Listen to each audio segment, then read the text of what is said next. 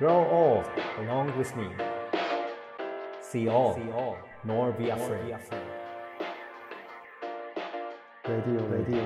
radio, radio, radio. レディオネイティブへようこそ NPO 法人フィールドアシスタントの村上祐介ですネイティブ編集長の今井翔です、えー前回までは吉川舞さんから大地に根を張って暮らす人々や、うん。遺跡に対しての向き合い方などについてもお話を伺ってきましたよね、はい。で今回7回目となりますが新たなゲストをお招きします。じゃあまず村上さんからご紹介お願いできますか？はい。えっ、と今日はですね宮城の方からご登場いただきます。日本とカンボジアでデザイナーをされている貝塚のり子さんです。あの貝塚さん僕はあのカンボジアでお会いしたんですけれども本当にもう現地の人と間違うめちゃめちゃ現地に馴染んでるんですよね。やっぱりそれはもう言葉がめちゃめちゃペラペラで、僕はそのカンボジア語全然わかんないんですけど貝塚さんが喋ってるのを聞くと多分ものすごくなんていうんですかね本当にネイティブで話してるなっていうのを思ってでその言葉を通してカンボジアの人たちであるとかその暮らしであるとかっていうのをなんか理解されてるんだなっていうのをすごく感じているのでそんな言葉の違いみたいなところとか似てるところとかなんかそういったところの観点からもいろいろお話を聞きたいななんていうふうに思ってますということでよろしくお願いしますはい、はじめまして、カンボジア人に間違えられるデザイナーの貝塚のり子です。よろしくお願いします。やっぱ間違えられるんですか？間違えられますね。あ、カンボジア人かってよく言われますね。違いますみたいな。ありがとうございます、えっと、このポッドキャストでは毎回いくつかのキーワードごとにお話を伺っていきたいと思ってるんですけれどもまず最初のキーワードとしてやっぱりこの言葉を通して人と人がつながるということこの言葉についてお話を伺いたいと思うんですけれどもカンボジアの言葉ってそもそもどういう特徴っていうかどういう言葉なんですか？はい。カンボジアはですね、カンボジア語とかクメール語って言われる言語を皆さん話しているんですけど、一応あの音で文字を作っていく標音文字と言われるような言葉なんですね。なので結構音がポイントになってくるというか、うん独特の韻を踏んだりですとか、そう言い回しがあったりっていうのが特徴としてありますね。いやあのーはい。貝塚さんが作ったねククの日本のククの覚えるやつククの歌ってあるじゃないですかあれをクメール語で作った動画を僕見ててお気に入りなんですけどちょっとそれなんか あの喋ってもらってもいいですか？ピームドンピーピーバイトンみたいな感じのクックなんですけどもリズムがすごくいいんですよね。ねえはい。あれなんですか？リズムがこんだけいいと現地の人たちも自分たちの言葉なんですが喋ってると楽しくなったりとかしないんですかね？あなんか最近なんですかね日本でいうしゃべくり漫才みたいなのが若者たちのうん。YouTube とかでもすごく人気で、なんですかね、こうやっぱりリズムがいいのでラップみたいな感じでどんどんみんな早口でしゃべるっていうのは結構若者の間では流行ってはいますね。うん。貝塚さんご自身はどうですか？やっぱ日本語喋ってる時と現地の言葉で喋ってる時となんかちょっと性格変わるなみたいなこともあったりしないですか？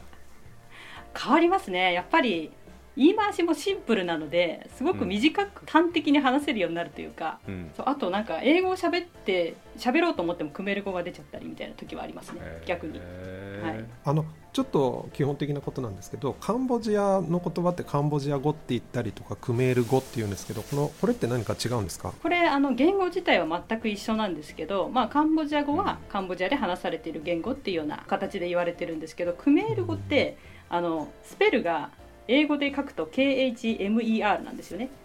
それを日本語にした時にクメールっていうふうに訳してクメール語っていうふうに言われることもあるんですね。はい。なので二通り言い方があるっていう感じです。はい。じゃあ同じ言語のことなんですね。名前だけが同じ言語ですね。はい。カンボジアではあの国中一つの言語っていうことでいいんですか？あ一応基本はクメール語カンボジア語なんですけれども、うん。一応少数民族の方が結構いらっしゃるのでそこではまた違う言語が話されてたりとかあと鉛っていうのも実はあるんですよ、地方によって。はい。カンボジアの言葉を貝塚さんなりに一言でシンプルに説明するとどんな言語ですか？そのなんていうか雰囲気として。なんか楽しい言語とか激しい言語とかへえなんかニャニニュニャニョって感じの私の雰囲気なんニャですけど。ニニュニャニョ。なニャニニュニャニョって感じなんですよ。なんかニャニャって感じ猫みたいな。えーあじゃあちょっとイメージはありますね。丸くて柔らかいような感じなんですかね。そうですね。カンボジア語ってすごくこうなんか初めて注意して耳にしたなと思うんですけれども可愛らしい言語なんだなっていうのが分かりました。もう少し後半でも詳しくお話を伺っていきたいと思います The best is yet to be. The last of life, for which the first was made.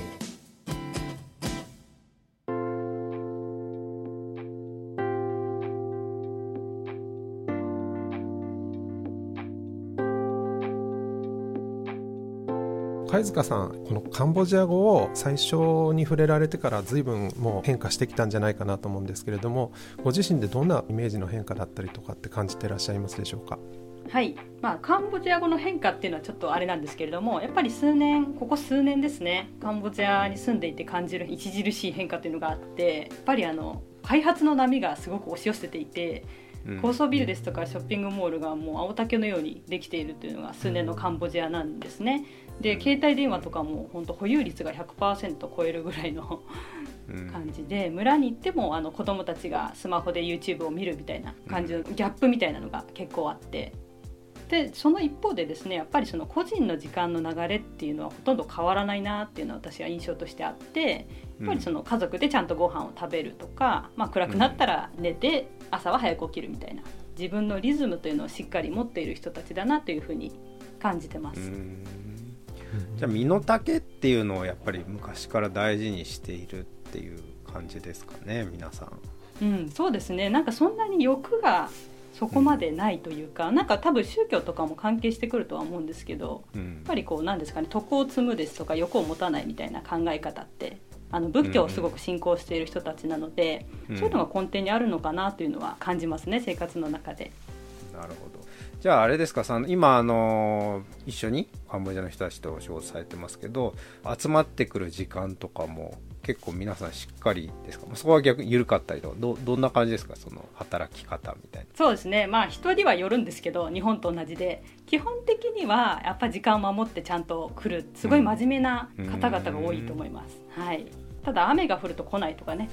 そういうなんかちょっと自然に抗わないところはありますね、はい。なるほどなるほどあれ交通機関とかそういうの、まあ、日本だとそれこそ分刻みで電車とかいろいろ動いてたりしますけれどカンボジアは皆さん車とかトゥクトゥクとかですよね。移動手段カンボジアはですね基本的にはバイクが一般的な移動手段、でですねあとバスとかあとトゥクトゥうんうん。クがあるんですけど、トゥクトゥクはアプリでもうすぐ呼べるんですよ。なのでうんもうドアトゥドアでいろんなところに行けるので日本より便利で逆に日本の方が本当に不便で私最初ショック起きたんですけどはいそれぐらいもうカンボジアでは移動手段は本当困らないっていう感じでです時間も読みやすいっていう感じですかね。そうですね。自分のタイミングで全て動かせるので、ただ電車は来ないです。なるほど。なんか休み時間とかそういった時のリズムってどうですか？その日本だとまあ休み時間もそこそこにとかってところもありますけど、まあ、お昼とかそういったの皆さん結構しっかりとったりとかしてるんですかね、はい。もうやっぱり食べることが一番大事なので、うんお昼ご飯は絶対に食べるっていうスタンスはありますね、うん。あとこう空いてる時間があったら何か食べてるっていう感じです。なるほど。